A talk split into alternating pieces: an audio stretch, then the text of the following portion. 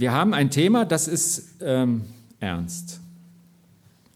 Ich habe ja gar keine Bedienung, ob mir die jemand schnell bringen kann. Ähm, das Thema heißt Vergeben und ähm, irgendwie so ein Standardthema unter Christen. Also normalerweise muss ich das holen. Vielen Dank, Samuel, dass du meinen Mangel ausgleichst. Dankeschön. Ähm, so ein Standardthema unter Christen, wahrscheinlich nicht das Lieblingsthema, aber es ist irgendwie mit dem Glauben verbunden. Wir haben es auch schon alle mal versprochen. Also jeder, der so ein bisschen christlich sozialisiert ist, hat das auch schon mal versprochen, dass er anderen vergibt. Ich rede davon, dass ihr wahrscheinlich alle schon mal das Vaterunser gebetet habt. Und wenn man das dann so aufsagt, dann kommt, ganz kurz habe ich es gesehen, dann kommt hier der Vers 12 drin und vergib uns unsere Schuld. Okay, das Gute an der Stelle ist, wir kennen sie. Wie auch wir vergeben unseren Schuldigern. Wie auch wir vergeben unseren Schuldigern, ist ein Versprechen. Wir vergeben denen, die uns was schuldig sind. Und genauso bitten wir, soll Gott auch vergeben. Und das ist ja von uns aus eine Zusage, die wir Gott machen. Wir machen das. Und ähm, das ist im Übrigen der einzige Teil aus dem Vaterunser, den Gott sofort, den Jesus sofort kommentiert hat. Gleich danach, Matthäus 6, stehen diese Verse, sagt er, ähm, also hier sehen wir, das fließt so weiter, das ist der Vers 12, den wir gerade gehört haben, dann ist noch der Vers 13 und dann kommt Vers 14 und 15. Und da sagt Jesus, denn wenn ihr den Menschen ihre Verfehlung vergebt, so wird euch euer himmlischer Vater auch vergeben. Wenn ihr aber den Menschen nicht vergebt, so wird euch euer Vater eure Verfehlung auch nicht vergeben. Diese Sätze gehören für mich zu den schweren Sätzen in der Bibel, wo ich sage, Mann, das ist ja hart, das ist ja nicht ein vielleicht, sondern da steht ja eine echte Gefahr, ein echtes Entweder-Oder, da steht etwas, was, was wirklich auch schiefgehen kann in meinem Glauben. Und das geht ja eindeutig an die, die, die schon mit Jesus unterwegs sind. Das ist ja nicht die Warnung an die böse Welt, sondern eine an uns, an mich. Und ich merke, dass ich herausgefordert bin und sage, das kann ich eigentlich nur im Frieden lesen, wenn ich bei mir merke, okay, du lebst das wirklich. Wir wissen ja, dass Gott es segnet, wenn wir tun, was wir sagen. Und äh, das zum Beispiel sagen wir ja hin und wieder, wenn wir im Vater unser beten. Und er segnet uns, wenn wir dieses Versprechen halten. Aber was heißt denn vergeben? Wie kann ich es halten? Und wir haben ja schon in der Einleitung von Ute gehört, dass die Jünger diese Fragen auch hatten. Der Petrus sagte hier, ähm, das mit dem Vergeben habe ich jetzt verstanden, aber siebenmal ist doch richtig oft, reicht denn das nicht? Und dann sagt Jesus, also hör auf zu rechnen, ich stelle dir eine Matheaufgabe und wenn du da zehn verlierst, spielt keine Rolle, weil das ist eh so eine hohe Summe. Hör auf zu rechnen, immer wieder. Und irgendwie denke ich, wir haben das befürchtet, ne? mit dem immer wieder. Das ist jetzt auch nicht die neue Botschaft heute Morgen für viele von uns. Aber was heißt denn das? Was heißt denn vergeben praktisch? Wie mache ich das? Die erste Frage ist, heißt das, dass ich jetzt Verletzungen wegstecken muss? Dass ich sagen muss, okay, ähm, weil ich Christ bin, schwamm drüber weiter. Das wäre ein Irrtum, weil das nicht klappt. Wir können Verletzungen nicht folgenlos wegstecken. Eine Verletzung, die ich erhalten habe, etwas, was mir auf der Seele liegt, das rumort im Herzen, im ganzen Körper und unverarbeitete Verletzungen bis dahin, dass sie uns psychisch und organisch krank machen können. Auch im Alten Testament wussten das die Leute. Im Alten Testament, im Psalm 32 steht, denn als ich es verschweigen wollte, verschmachteten meine Gebeine. Ich wollte es verschweigen, ich wollte es zudecken und, und da verschmachteten meine Gebeine durch mein tägliches Klagen, vielleicht Bitterkeit, das, was einfach nicht mehr stimmt in mir drin. Wenn wir das in die heutige Gegenwart übertragen, können wir vielleicht sagen, als ich es versuchte zu verdrängen, zu verschweigen, da rebellierten meine Organe. Sowas nennt man in der Medizin psychosomatische Störung und äh, ist ja auch bekannt. Diese Zusammenhänge gelten auch uns Christen. Also das Schwamm drüber ist keine Option. Es ist auch kein Zeichen christlicher Demut, wenn mich etwas kränkt oder verletzt und ich sage nichts und, und halte nur den Mund. Ein Beispiel vielleicht, also jetzt ein konstruiertes, einfaches Beispiel, so eine Allerweltssache ich gehe zu einem Hauskreis und ich komme zu spät. Und jemand sagt deutlich hörbar zu seinem Nachbar, es sind doch immer die gleichen, die nicht pünktlich sind. Ich höre das, ich bin verletzt und ich finde das lieblos. Ich weiß von mir aus, dass ich zu Hause aufgehalten wurde und ich kann nichts dafür, meiner Meinung nach. Aber was mache ich jetzt? Schlucke ich es einfach runter nach dem Motto, der Klügere gibt nach? Manchmal ist es in der Situation auch richtig zu schweigen. Nicht? Aber dann hat man ja nachher wieder die Option, ich begegne dem das nächste Mal, ich merke zwischen uns stimmt irgendwas nicht mehr. Schweige ich dann immer noch? Was kostet mehr Mut, etwas zu schlucken oder zu versuchen, den Konflikt in Liebe anzusprechen? Was, was kostet mehr Mut? Das Ansprechen. Ja, ich glaube auch. Ich habe mich gefragt, was, was würde Jesus tun? Ein Satz, der mir oft weiterhilft, wenn ich an einer Stelle unsicher bin. Und ich bin mir ziemlich sicher, dass Jesus nicht runterschlucken würde. Ich sehe, dass er gerade oft auf kaum hörbare Zwischenrufe eingeht. Manchmal steht in der Bibel, er sah, was sie dachten. Die Gabe wende ich zwar manchmal an, aber in Wirklichkeit habe ich sie gar nicht. Ich denke dass der denkt das und dann baue ich neue Probleme. Nicht? Aber Jesus, der konnte das sehen und sogar darauf ist er eingegangen. Und man sieht, dass ihm das wichtig ist, um der Wahrheit willen und um dieser Menschen willen, damit sie an der Wahrheit wachsen können. Wer um des lieben Friedens willen schweigt, hat Angst vor der Reaktion des anderen. Angst vor Streit, Angst davor, lieblos behandelt zu werden, dass die Antwort einfach noch schlimmer wird.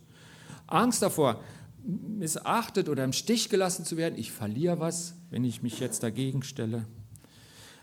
Aber eins ist ganz sicher, Jesus möchte, dass nicht die Angst, sondern die Liebe unser Verhalten bestimmt. Wenn ich aus Angst etwas mich mache, bestimmt mich die Angst. Wenn ich aus Liebe etwas mache, bestimmt mich die Liebe. Und Jesus möchte, dass uns die Liebe bestimmt. Er hat an einer Stelle, die ich für ganz wesentlich halte, mal gesagt, in Johannes 13, daran werden alle erkennen, dass ihr meine Jünger seid, wenn ihr Liebe untereinander habt. Also lautet ja die Frage, welche Reaktion von mir zeigt echte Liebe? Wie würde denn das aussehen? Ich glaube, ein wichtiger Bereich des geistlichen Kampfes, den Satan, das ist ja der Chef der finsteren Mächte, gegen die Gemeinde führt, ist der Bereich der Beziehungen in der Gemeinde. Satan weiß, dass eine Gemeinde, die mit sich selbst in Zweites nicht standhalten kann. Vielleicht ist weiter vereinzelt Segen sichtbar, aber wie stark ist die Wirkung nach außen, in den Ort, auf andere Menschen? Ein Kennzeichen einer geistlich gesunden Gemeinde ist ihre Verpflichtung zur Liebe. Das ist jetzt so ein, so ein Satz, ne? ich sage nochmal, ein Kennzeichen einer geistlich gesunden Gemeinde ist ihre Verpflichtung zur Liebe. Aber weil die Ungerechtigkeit gegen Ende dieses Zeitalters zunimmt, wird die Liebe und auch und gerade von Christen ständig angegriffen und bedroht. Aber ohne Liebe gibt es keine geistliche Einheit. Liebe ist eine Leidenschaft nach Einheit. Und auf der anderen Seite, die Seite, wenn das nicht funktioniert, ist die Seite der Bitterkeit. Auf der anderen Seite wird Bitterkeit charakterisiert von einem Mangel an Liebe. Diese erkaltete Liebe kann man sich wie eine Mauer vorstellen, die uns blockiert. Erkaltete Liebe wird in unserer Zeit, glaube ich, zunehmen zu, zu etwas Normalem, einer Gewohnheit. Aber sie schwächt die Kraft des Gebetes und unsere Kraft nach außen, wenn ich jetzt auf uns Christen das anwende. Die Kraft der Evangelisation. Es ist in Wirklichkeit so, wo andauernde und verhärtete Unvergebenheit eine Gemeinde oder eine Person füllen, beherrschen, haben die finsteren Mächte Zutritt. Ich öffne ihnen Tür und Tor. Gott warnt uns in der Bibel, dass sogar eine kleine Wurzel der Bitterkeit, die im Leben eines Menschen heranwächst, viele verunreinigen kann. Da steht nicht nur, derjenige wird bitter, sondern der Effekt geht weiter nach außen. Seht zu, dass niemand die Gnade Gottes versäumt, dass keine bittere Wurzel wächst und Schaden anrichtet und viele durch sie vergiftet werden, steht in Hebräer 12. Bitterkeit, was ist das eigentlich? Bitterkeit ist unerfüllte Rache. Die Gedankenlosigkeit oder Härte eines anderen mag mich tief verletzt haben. Und es ist nicht zu vermeiden, dass wir in einer Welt, wo das vielleicht auch zunimmt, an manchen Punkten verletzt werden. Ich vermute sogar, dass Gemeinschaft zu keiner Zeit ohne Verletzung möglich war, weil wir Menschen so sind, und zwar seit dem Sündenfall. Aber wenn wir darin versagen, mit Liebe und Vergebung zu reagieren, wenn wir die Schuld des Täters in unserem Herzen, in unserem Inneren festhalten, dann wird dieses Vergehen meinem Herzen die Fähigkeit zur Liebe rauben. Ich denke ja immer, wenn ich dem anderen böse bin, bestrafe ich ihn. Der wird mir ausweichen. Im Grunde tue ich mir selber weh. Ich schade meinem Herzen. Unmerklich werde ich ein Mitglied dieser großen Gruppe von Christen in der Endzeit, deren Liebe erkaltet. Auch das ist so ein Vers der Warnung, den Gott uns gibt, wo er sagt, ich sage euch die Dinge vorher, achtet drauf, denn es ist gefährlich. Matthäus 24 in den Endzeitreden sagt Jesus selber seinen Jüngern. Viele werden sich von mir abwenden und einander verraten und hassen. Da geht es jetzt nicht um die bösen Ungläubigen. Er spricht von denen, die erst bei ihm waren. Viele werden sich von mir abwenden und einander verraten und hassen. Viele falsche Propheten werden auftreten und die Menschen täuschen. Die Gesetzlichkeit wird immer mehr Überhand nehmen und die Liebe wird bei vielen erkalten. Da steht es. Das ist eine Gefahr. Jesus sagt, ich sage es euch vorher, achtet drauf. Das könnte passieren, denn die Gefahr ist groß.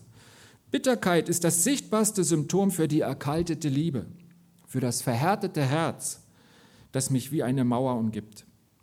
Um erkaltete Liebe zu überwinden, müssen wir umkehren und demjenigen vergeben, der uns verletzt hat. Gott lässt schmerzliche Erfahrung zu, weil er uns lehren möchte, unsere Feinde zu lieben. Das gehört ja auch zu den Worten Jesus. Und ich glaube, er schickt uns diese Situation, weil er möchte, dass wir wachsen. Er traut es uns zu, dass wir es bewältigen. Und er weiß, wenn ich mit ihm wachse, an seiner Hand, in seinem Geist, dann ist es gut für mich. Solange wir immer noch Probleme mit der Vergebung jemandem gegenüber haben, haben wir diese Lektion Gottes nicht bestanden. Und da kann man nur sagen, glücklicherweise ist es nur eine Lektion, eine Stunde und nicht das Abschlussexamen. So ist Gott ja nicht. Er will uns ja nicht rauskicken aus seiner Mannschaft. Aber er sagt, ich habe hier eine Lektion für dich. Und äh, ich traue dir zu, dass du es schaffst. Aber ich will auch sehen, dass du Schritte gehst. Wir können eigentlich Gott danken für die Möglichkeiten, die er uns schickt, um in der von ihm geschenkten Liebe zu wachsen. Ich glaube, das fällt schwer, aber im Grunde dürfen wir auch an der Stelle anwenden, dass Gott uns sagt, alles, was ich in deinem Leben schicke und zulasse, wird in der Summe letztlich dir zum Besten dienen. Darüber wache ich. Ich habe das letzte Wort darüber. Hast du dieses Vertrauen zu Gott, dass er in dieser Intensität und in dieser Blickrichtung über dein Leben wacht, auch wenn Tage und Dinge kommen, die dir nicht gefallen? Danke ihm dass nicht dein ganzes Leben in Bitterkeit und Ärger versunken ist. Und ich habe solche Leute schon getroffen. Und das ist wirklich bitter. Viele Menschen sterben verbittert mit verhärteten Herzen, weil sie aufgegeben haben, mit Gottes Kraft gegen die Verbitterung zu kämpfen. Aber dazu muss es nicht kommen. Gott hat eine Antwort für deinen Schmerz bereit. Er zeigt dir einen Ausweg und der heißt Liebe indem wir die Liebe Gottes annehmen und anfangen, in der Vergebung wie Jesus zu leben, bringen wir in unserem Leben die Mauer dieser erkalteten Liebe zum Einsturz. Aufgrund dieser Erfahrung werden wir danach mehr von der Liebe Gottes besitzen. Das ist das, was Gott bezweckt, wenn er uns in die Schule schickt, uns Herausforderungen in den Weg legt. Vielleicht sagst du, das klingt gut, aber so kann ich nicht reagieren, wenn ich mich über jemanden ärgere. Wenn das so ist, dann rede mit Gott darüber. Er sagt, wenn dich einer eine Meile nötigt, geh mit ihm zwei. Er sagt, ermahnt und ermuntert euch untereinander. Er sagt, einer ertrage den anderen und vergebt euch untereinander, wenn jemand Klage gegen den anderen hat. Wie der Herr euch vergeben hat, so auch ihr.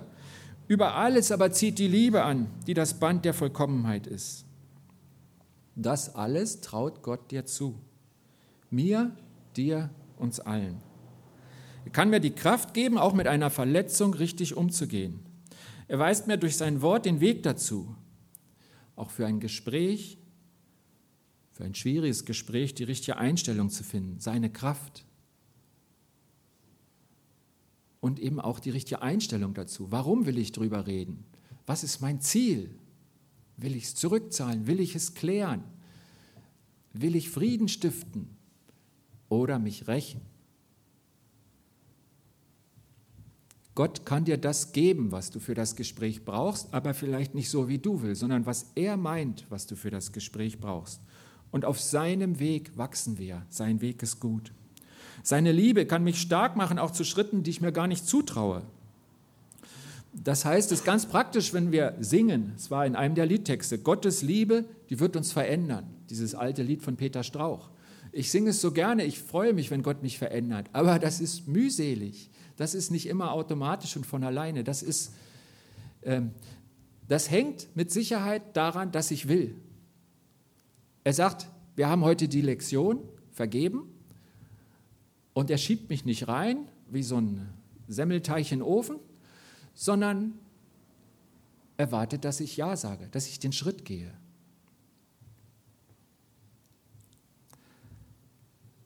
Und er wird mir dann die Kraft geben. Ich erinnere mich, äh, ich habe mal ein Zeugnis gelesen von der Corrie ten Bohm, die war ja im KZ, hat das überlebt und hat dann eine sehr große Wirkung nach dem Krieg gehabt, äh, weil sie auch Versöhnung gepredigt hat, immer wieder, hat gesagt, wir anderen Völker, wir müssen uns mit den Deutschen versöhnen. Und nach so einem Vortrag kommt ein ein junger Mann auf sie zu, ein Deutscher, und sagt, das ist so toll, was Sie da über Vergebung gesagt haben. Ich, ich möchte mich entschuldigen, ich war einer der Männer im KZ, bei der Ihre Schwester gestorben ist, die starb vor Ihren Augen. Und Corrie ten Bohm sagt, mein Arm, der war kiloschwer. Ich habe ihn schier nicht hochgekriegt. Und ich konnte ja nicht sagen, komm in fünf Minuten wieder, ich überlege. Und wenn ich es jetzt nicht schaffe, dann, dann kann ich aufhören zu predigen. Und irgendwann sagt sie, ich, ich will ihm vergeben. Und sie hatte das Gefühl, schlimmer als ein Zentner Kartoffeln, ich kriege den Arm nicht hoch. Aber als sie die ersten Zentimeter hob, da war die Kraft da und sie konnte dem Mann vergeben. Das ist eine Extremsituation von einem Menschen, der erzählt hat, ich wusste, dass ich vergeben muss, ich hatte nicht wirklich eine Alternative und es war schwer aber Gott hat mir die Kraft gegeben und es war gut. Einmal die Geste, einmal das Weiterführen ihrer Verkündigung, aber vielmehr, was in ihrem Herzen leichter wurde, dass sie merkte, das klappt, das klappt auch bei mir, auch ich kann vergeben. Diese Mauer ist weg in meinem Herzen. Fordert Gott von uns also, dass wir nach einem Gespräch über Verletzungen sagen, okay, mein Lieber, alles ist vergeben und vergessen. Das ist ja so ein Spruch, ne? den kennt man ja. Ähm, ist das die biblische Situation? Sollen wir das? Also, äh, wir sollen das nicht, denn es geht gar nicht. Ähm, das ist ein Irrtum. Vergeben sollen wir, vergessen kann man nicht auf Bestellung. Vergessen kann man nicht fordern. Niemand hat die Kontrolle darüber, was er vergisst. Es geht also nicht um Vergessen, sondern es geht um Vergebung. Und wie sieht von Gott geschenkte wirkliche Vergebung, wie sieht die denn aus?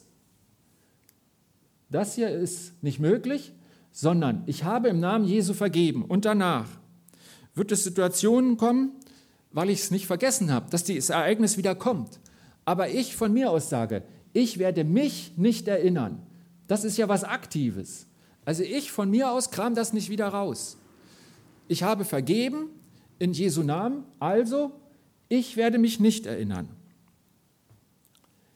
Ich werde es nicht wieder zur Sprache bringen. Es gibt es ja manchmal, ich versöhne mich mit einem, weil er mir auf den Fuß getreten ist. Das nächste Mal hat er mich angerempelt. Dann sage ich nicht, kläre ich nicht nur mit ihm, dass er gerade den Ellenbogen, sondern sage ich, und übrigens, letzte Mal war ja auch noch der Fuß. Beim dritten Mal, irgendwann habe ich eine Liste. Merkt er, dass das nicht vergeben ist? Ich glaube dir ja, dass du es nicht vergessen hast. Aber einmal vergeben heißt das, Ich werde es nicht wieder zur Sprache bringen. Das heißt auch, ich lasse mich durch die Erinnerung, die natürlich sich einstellen kann, weil ich ja nicht mein Gedächtnis löschen kann, nicht wieder zu Gefühlen der Bitterkeit, der Enttäuschung und Kränkung hineindrängen. Es ist ein Stück immer auch eine Entscheidung, wie ich mit einem Gedanken umgehe, der mir in den Kopf kommt. Ich glaube, Luther hat mal gesagt, ich kann nicht verhindern, dass ein Vogel über meinen Kopf fliegt, aber ich kann verhindern, dass er ein Nest baut auf meinem Kopf. Das kriege ich weg. Und so ist es auch mit Gedanken.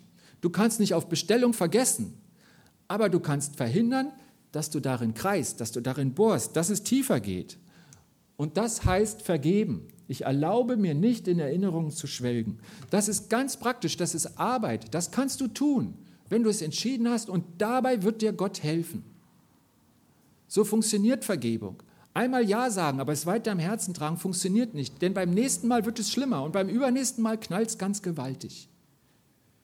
Vergebung ist Arbeit, die sich lohnt, weil die Mauer um mein Herz, eine Mauer der erkaltenden Liebe, umgestoßen wird. Das ist aktive Vergebung. Auch wenn wir nicht auf Befehl vergessen können, was die Bibel nicht von uns verlangt, sie fordert uns auf, unsere Vergebung an Gottes Vorbild zu orientieren. Und der letzte Hinweis, eine Liebe ohne ein Engagement, ohne eine Verpflichtung ist keine Liebe. Ich will es ganz deutlich sagen, es gibt keine Liebe ohne Verbindlichkeit und Engagement. Das Maß an Liebe, was ich habe, das kann man daran sehen, wie tief mein Engagement einem anderen gegenüber ist. Immer wieder kann man sagen hören, ich habe früher geliebt, aber ich wurde verletzt. Oder ich habe mich voll in der christlichen Arbeit eingesetzt, aber sie haben mich, ich fühlte mich ausgenutzt, sie haben mich nur gebraucht. Wenn jemand sein Engagement in Beziehung zurückzieht, zieht er seine Liebe zurück. Es ist nicht das Engagement, das kalt wird, es ist die Liebe. Vielleicht sehe ich es nicht so, als ob sie kalt geworden wäre. Derjenige geht vielleicht immer noch in die Gemeinde, singt mit und sieht christlich aus. Ich weiß nicht, wie sieht man denn aus? Ja, vielleicht ist das von außen nicht zu merken, aber innen drin ist er oder ist sie hart geworden und hat sich von anderen getrennt. Jesus sagte mal, es ist unvermeidlich, dass Verführungen kommen. An der Stelle packen wir wieder unsere Griechischkenntnisse aus. Das ist das selbe Wort wie vor zwei Wochen. Skandala. Es ist unvermeidlich, dass Skandale kommen. Das kann heißen Verführung, Anlässe zur Sünde. Nennen wir es doch einfach Stolpersteine. Es ist unvermeidlich, dass Stolpersteine kommen. Solange du auf der Erde lebst, wird es nie Zeiten geben, in denen die Stolpersteine auf deinem Weg verschwinden. Menschen stolpern nicht über Felsbrocken, sondern über Steine, über kleine Sachen. Überleg mal, woran du dich gerieben hast mit einem Menschen. Was der Auslöser war, nicht wie es dann wurde. Waren das nicht Steine? Stolpern bedeutet aufhören zu gehen, hinzufallen. Bist du kürzlich über die Schwäche oder die Sünde eines anderen gestolpert? Und wie ging es weiter? Hast du Unterstützung bekommen und hast du weiterhin so geliebt, wie du es zuvor getan hast? Oder hat dieser Fall dazu geführt, dass du dich irgendwie davon zurückgezogen hast, Liebe zu praktizieren? Um die Qualität der Liebe in deinem Herzen zu bewahren, musst du denen vergeben, die dich zum Stolpern gebracht haben. Jedes Mal, wenn du dich weigerst zu vergeben, dann verhärtet sich dein Herz. Nicht nur dem anderen gegenüber, es verhärtet sich auch Gott gegenüber. Du darfst dir keine negative Meinung über jemanden bilden, auch dann nicht, wenn du meinst, er hat es verdient. Und es dieser Meinung dann erlauben, sich in eine Haltung von dir zu entwickeln. Das ist das Verhärten. Da keimt die Bitterkeit. Denn immer wenn du das tust, kühlt ein Teil deines Herzens gegenüber Gott ab. Vielleicht sagst du, wie kommt er denn darauf? Warum verbindet er denn das? Du denkst, mit Gott ist doch alles in Ordnung. Aber die Bibel sieht dich da ganz anders. Wieder ein Vers aus der Bibel. Ich würde mich gar nicht trauen, euch das alles so zu sagen, wenn es nicht in der Bibel stehen würde. Aber Gott ist da unglaublich eindeutig. Im Johannesbrief im ersten haben wir das Wort, wenn jemand sagt, ich liebe Gott und hasst seinen Bruder, der ist ein Lügner. Denn wer seinen Bruder nicht liebt, den er sieht, der kann Gott nicht lieben, den er nicht sieht. Gottes Wort.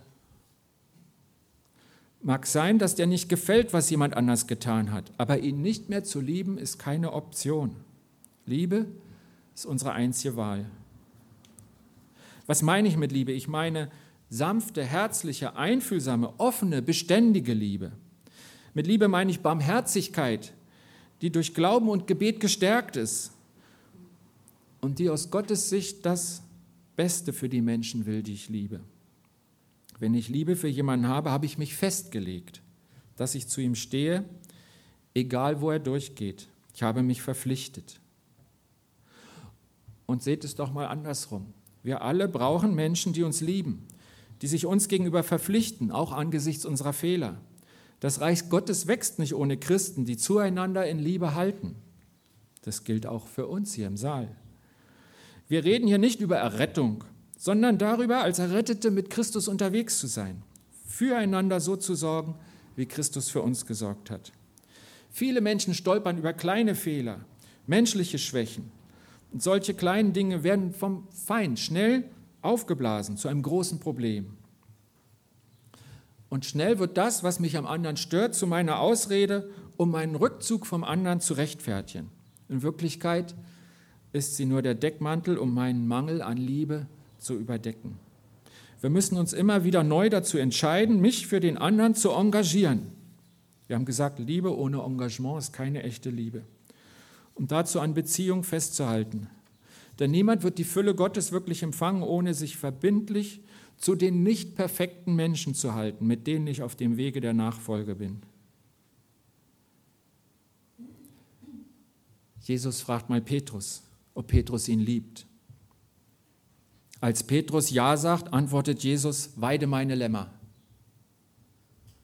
Das sagen sie dreimal hintereinander. Das war Jesus unheimlich wichtig. Am dritten Mal stutzt Petrus fragt sich, wieso er das andauernd sagt. Jesus fragt dich genauso, liebst du mich? Liebst du mich? Ja, das ist gut, sagt Jesus. Das ist gut für dein Herz. Dann geh jetzt in deine Gemeinde zu deinen Nächsten und fülle die Beziehung mit dieser Liebe, die du hast. Und das wird nicht gehen, ohne zu vergeben. Und deswegen betet es Jesus uns im Vater unser her vor. Das entstand ja als Antwort auf die Frage, wie sollen wir beten? Und da packt er die Vergebung rein und hebt sie hervor durch seinen Kommentar gleich dahinter. Wenn dir jetzt eine Person einfällt, rede mit Gott darüber. Wenn dir eine Situation einfällt, rede mit Gott darüber. Vielleicht kannst du auch auf die Person zugehen. Ich weiß nicht, ob sie da ist. Wenn du es nicht sofort klären kannst, kläre jetzt mit Gott, ob du das willst. Ob du Ja sagst zu ihm.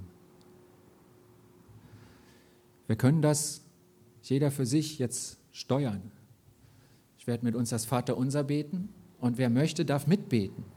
Wir werden aber an die Stelle kommen, wo wir versprechen, dass wir unseren Schuldigern vergeben. Wenn du willst, steh auf beim Gebet. Ist kein Zwang, jeder wie er möchte. Und wir können das gemeinsam beten. Das Vater